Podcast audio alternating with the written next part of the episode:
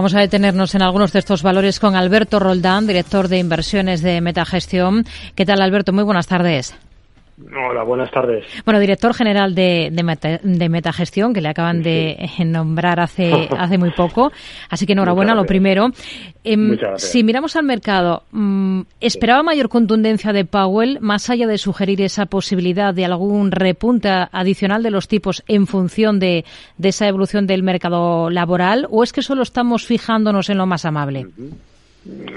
Sí, posiblemente, posiblemente, no te falte razón, Rocío, efectivamente. Yo creo que el mercado está ahora mismo eh, en una situación bastante comprometida porque empezó el año muy fuerte con esa, ese discurso generalizado de que el, el hacer iba a relajar la política monetaria con un ritmo de subidas menor y con una tasa marginal, perdón, eh, terminal de tipos algo más optimista, ¿no? sobre todo pensando en la renta variable, en el de renta variable.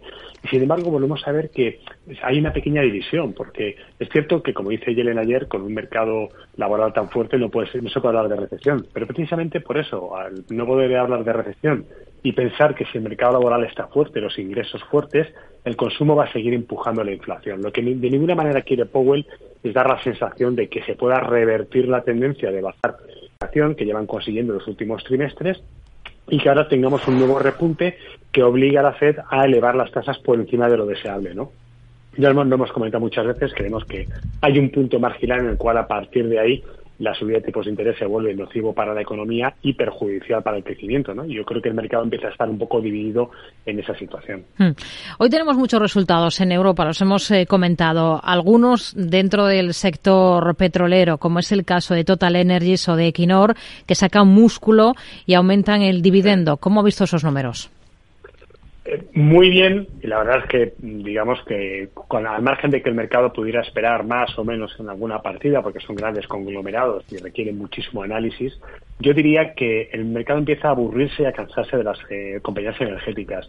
Y es, muy triste, ¿no? Porque mientras siguen dando cifras muy buenas, con una generación de caja espectacular, los precios del cubo se mantienen estables en estos niveles las compañías de petróleo van a seguir haciendo muchísima caja. Pero mucha caja es una caja importante para sostener un pago del dividendo que está dando rentabilidades del 5, 6 y hasta el 10%, ¿no?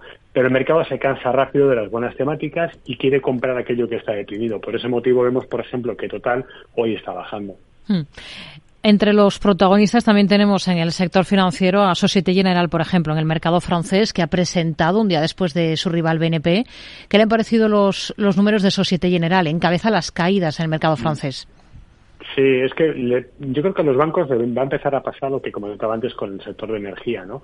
Ha sido un sector muy overcrowded, muy eh, con mucho inversor, mucha entrada por la subida de tipos, etcétera, pero empieza a notar ya que la gente sale, hay rotación. Lo hemos visto sobre todo con los bancos europeos, no tanto con los españoles o los italianos, pero el resto, alemanes, franceses, belgas, los nórdicos, vemos que la publicación de resultados va seguida de fuertes caídas, ¿no? ING la semana pasada, por ejemplo, se desplomó. ¿Han sido malos los resultados de SocGen? No, no han sido malos, pero el mercado empieza ya a ver que el recorrido potencial que tienen son muy limitados y ya no se conforma con cifras que son mejorables eh, con respecto al año pasado, sino quiere entender que esto es prorrogable al año que viene. Y muchos nos tememos que si en Europa como pasa en Estados Unidos, los tipos dejan de subir, hmm. pues al final se le acaba el argumento a los bancos. ¿Cómo hay que interpretar los resultados de Vestas? Se pierde más de 1.500 millones en el último ejercicio.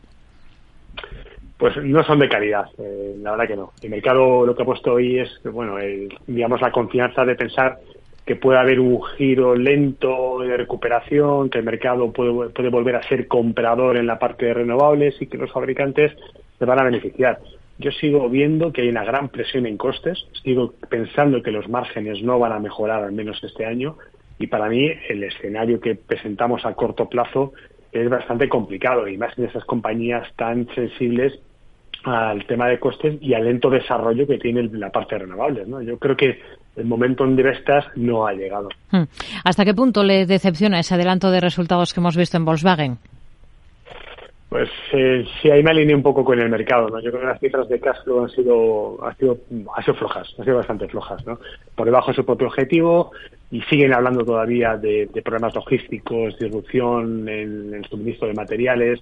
Yo creo que las entregas todavía pesa mucho en los fabricantes de automóviles hmm. y si la parte de costes se come los márgenes, pues eh, igual tenemos que pensar otro 2023 de transición como ocurrió el año pasado. También en el mercado alemán estamos viendo hoy buen comportamiento en una compañía como Linde, subidas de mm, claramente mm. superiores al 3,5%. Eh, Está cotizando sus últimos resultados. También su anuncio de que va a invertir entre 7.000 y 9.000 millones de dólares en los próximos dos, tres años en energía limpia. ¿Qué le parece?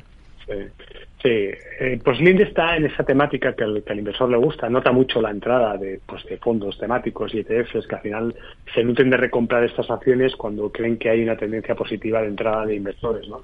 Eh, bueno, al margen de que esto sea un modismo o una moda, eh, sí que es cierto que los resultados per se han sido buenos. Hemos visto, por ejemplo, que la, tendencia en márgenes tiene capacidad de poder seguir mejorando y que la compañía puede ofrecer, digamos, unos resultados algo más optimistas a futuro. Pero para mí pesa un aspecto muy importante. no Tiene 17.000 millones de deuda en su balance.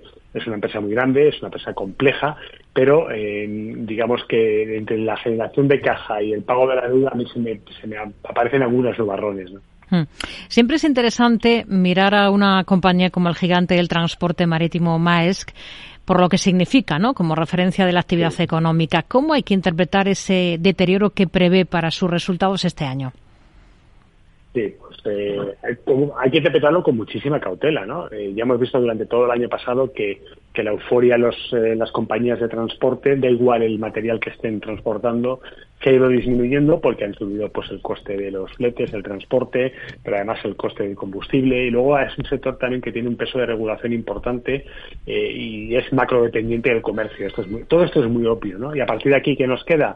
Pues entender que las compañías quizá en su capacidad de generación de caja futura no recogen el optimismo que empezaron a reflejar desde mediados de 2020. Maes es un buen ejemplo, alcanzó 25.000 coronas eh, a principios del año pasado y ha perdido pues casi un 50% desde ahí. ¿El mercado se equivoca tanto como para pensar que esto es una caída puntual? No, ni mucho menos. Yo creo que aquí hay una debilidad estructural que se va a ir reflejando en los precios de este sector. Alberto Roldán, director general de Metagestión, gracias por su análisis con nosotros. Muy buenas tardes. Muy buenas tardes, Rocío. Hasta la próxima.